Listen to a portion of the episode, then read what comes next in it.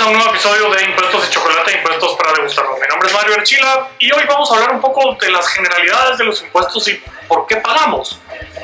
Porque uno lee este tipo de titulares, te los voy a poner en la imagen en el video, pero los regalos de Navidad salen de fondos públicos. ¿Y para qué pagamos? Ese es el tema de hoy, no se vaya a ningún lado. Mientras tanto, suscríbase, dele click a la campanita, pásele este video todos, todos, todos, todos sus conocidos, porque como ciudadanos debemos conocer nuestros derechos y nada mejor que conocer nuestro derecho de por qué pagar o no pagar impuestos y exigirle a los funcionarios que sean eso, funcionarios, que funcionen y que sirvan a los ciudadanos y no que se busquen servir de nosotros, porque al final de cuentas los que deberíamos de estar mandando en este país somos nosotros los ciudadanos. Síganos también en impuestoschocolate.com, en Twitter impuestos y choco y por favor, para año nuevo, suscríbase a Patreon, patreon.com, diagonal impuestos y chocolate, porque vamos a estar teniendo cada vez eh, más contenido ahí. Lo que viene siempre después de este episodio, grabo uno siguiente que solo está disponible para Patreon, así que no se lo puede perder. Mientras tanto, eh, los invito de nuevo a que se suscriban, no se les olvide, denle clic a la campanita y déjenme comentarios. Déjenme qué tema les gustaría que tratáramos la semana siguiente. Así que no vaya a ningún lado. En Patreon también les recuerdo, se me había olvidado decirles, tenemos una reunión mensual para platicar de temas de impuestos en la que vía Zoom nos juntamos los Patreons VIP en el renglón VIP y platicamos de lo que nos apasiona a todos, que son los impuestos. Vamos con el tema de hoy. Mi nombre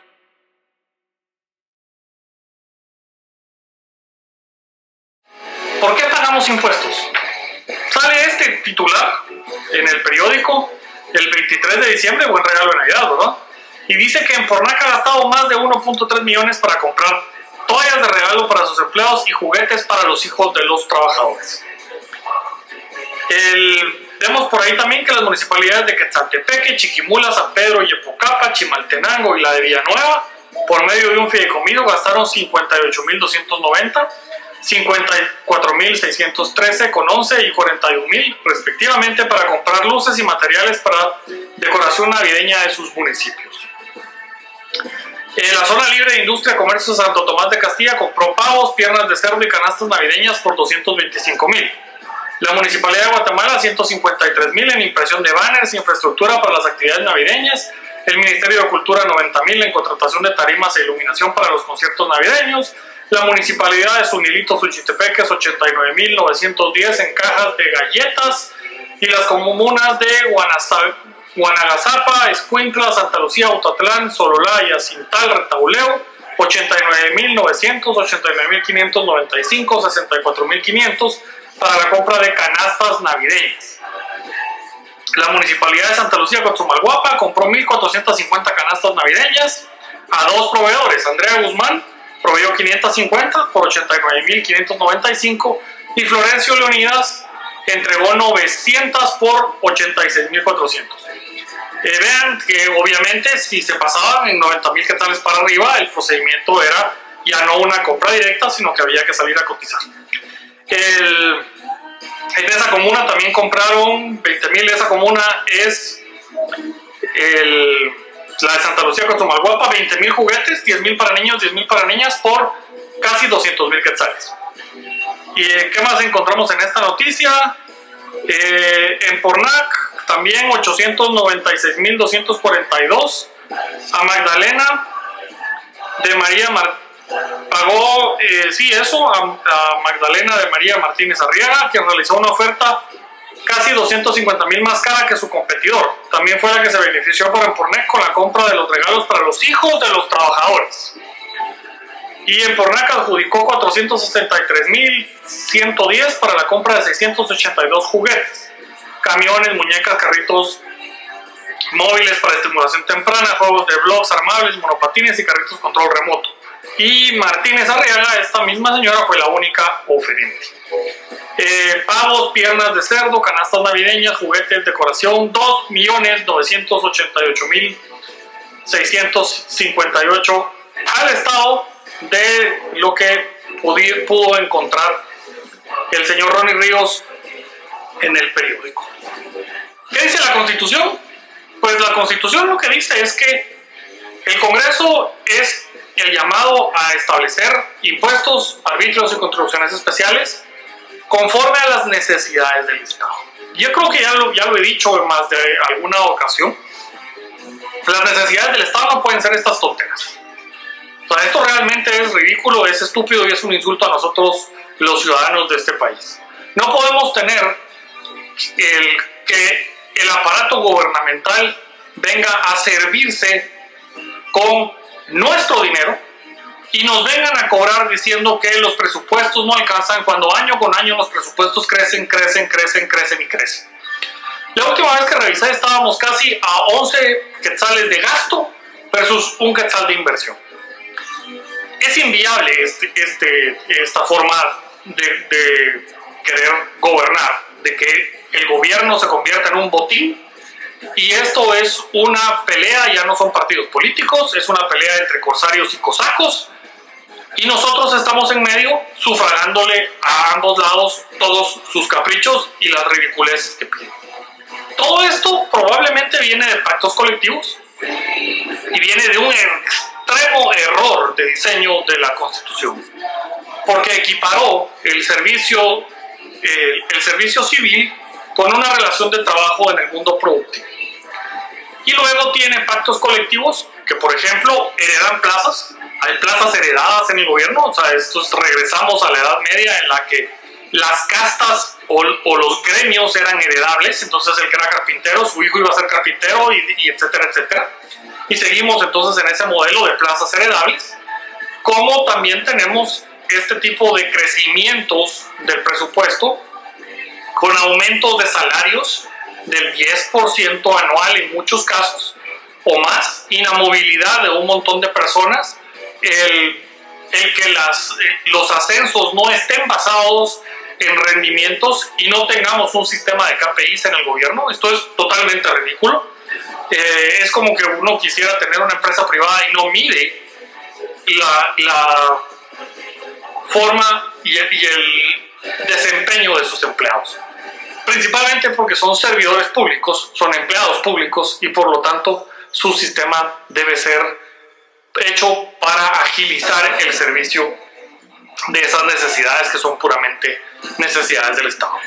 ¿Cuáles son las necesidades del Estado? Y ahí podríamos entrar en una gran discusión, pero en un país como el nuestro, las necesidades del Estado se centran en básicamente impartir seguridad, que podamos salir a las calles, que todo esté destinado a que podamos salir a las calles y caminar sin miedo a que esa será nuestra última caminata de la vida. A justicia, y esto, la justicia no es estar metiendo gente presa a diestra y siniestra. Justicia quiere decir que cuando tengo un acuerdo entre dos personas, lo más pronto posible me van a dar una decisión final sobre el mismo y van a ejecutar esa decisión de manera rápida, pronta y cumplida, dice la Constitución. ¿Y eso qué quiere decir? Que si tiene un problema con su vecino, porque su vecino se le ocurre poner música a las 4 de la mañana de un domingo, usted pueda y tenga un lugar donde irse a quejar, lo citen y lleguen a un arreglo. Y lleguen a un arreglo en el que si no están las partes necesariamente de acuerdo, es un juez el que va a resolver esa disputa. ¿Por qué? Porque esas disputas luego van escalando y escalando y escalando. Vea lo que le pasó eh, en, una, en una de las zonas de la ciudad de Guatemala ahora para la Nochebuena, en el que un tipo, porque unos niños estaban quemando cohetes frente a su casa, sale con una pistola y le pega un tiro a una niña de 11 años. El, no tenemos un mecanismo para aliviar esos conflictos. Y eso es justicia, aliviar esos conflictos inmediatos. Si alguien le debe algo, que se lo pague inmediatamente, por muy pequeña que sea. Si alguien lo topa en la calle, y se ponen de acuerdo que el responsable le va a cubrir los gastos, que verdaderamente le cubra los gastos y no simplemente, como decimos en Buen Chapín, se las pele y luego búsquelo en el mapa y nadie le arregló el, el golpe en su carro. Y así cualquier tipo de cuestión, si tenemos un problema, que tenemos un inquilino que no quiere pagar la renta, no nos tardemos dos, tres, cuatro años en sacarlo, nos tardemos tres o cuatro días después de haber puesto la demanda en tener a esa persona fuera y nuestra propiedad resguardada. y lo mismo del, del, otro lado, usted compra algo y no se lo lleva, y entonces que tengamos un procedimiento suficientemente ágil para que, aunque sea una compra de 100 quetzales, el que no le entregó su pedido sufra las consecuencias si no lo quiere hacer voluntariamente a través de un juez. Y estos juzgados de paz son vitales para la paz social, para impartir justicia entre personas y justicia civil y justicia menor. Y esto, pues evidentemente, no lo tenemos. ¿Para qué tenemos un aparato gubernamental en Guatemala? Para estropear todo, porque simple y sencillamente cada una de las oficinas busca la forma de meterse entre los trámites y tratar de extorsionar al ciudadano de una u otra manera. Leía en Twitter de alguien en el que su contenedor dio verde en aduana y no siquiera la policía de Ipafront no lo dejó salir porque le pidió hasta certificado de marca del certificado del UL que llevan los aparatos eléctricos. Y tuvo que mandar a pedir el certificado. Y eso que es seis días de eh, el embarque de la mercancía parada en puerto por una ridiculez como esas. Y esto verdaderamente que no puede ser así, porque si el aparato gubernamental no empieza a hacer su trabajo, que ese es su tercer rol, de facilitar la gestión de los ciudadanos en el mundo privado, no vamos a salir de ser un país pobre. Como decía alguien que fue que fue mi jefe en algún momento, en estos países somos pobres y somos tercermundistas porque nos esforzamos. Tenemos un montón de burócratas pensando toda y cada una de las estupideces que se les puede ocurrir para evitar que usted o yo podamos vivir en paz, lograr nuestros fines, que esos fines, el conjunto de los fines de cada uno de nosotros, el suyo, el mío, el de sus parientes y amigos, eso es el bien común, cuando cada uno de nosotros logra conseguir sus fines. Pero se ha vuelto un aparato gubernamental en el que únicamente los políticos de turno logran sus fines a, costa nuestra. Pues esas son las tres funciones básicas como tal. Seguridad, justicia y facilitar la gestión y la interacción de nosotros los ciudadanos.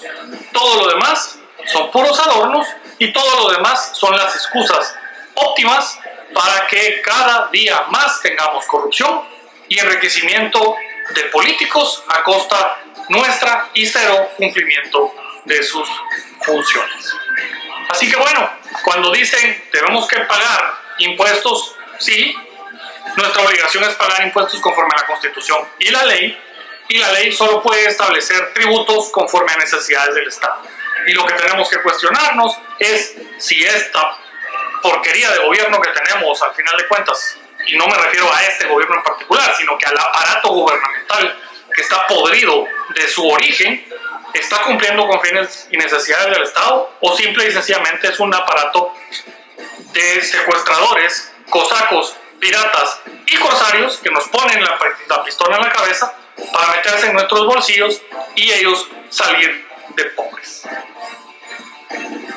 Así que sin más, los dejo para reflexionar en este año nuevo y los espero ya en el 2022 con más de impuestos y chocolate. Tengan muy feliz año, un fuerte abrazo a todos, muchas bendiciones para el 2022 y que sus sueños se vean cumplidos.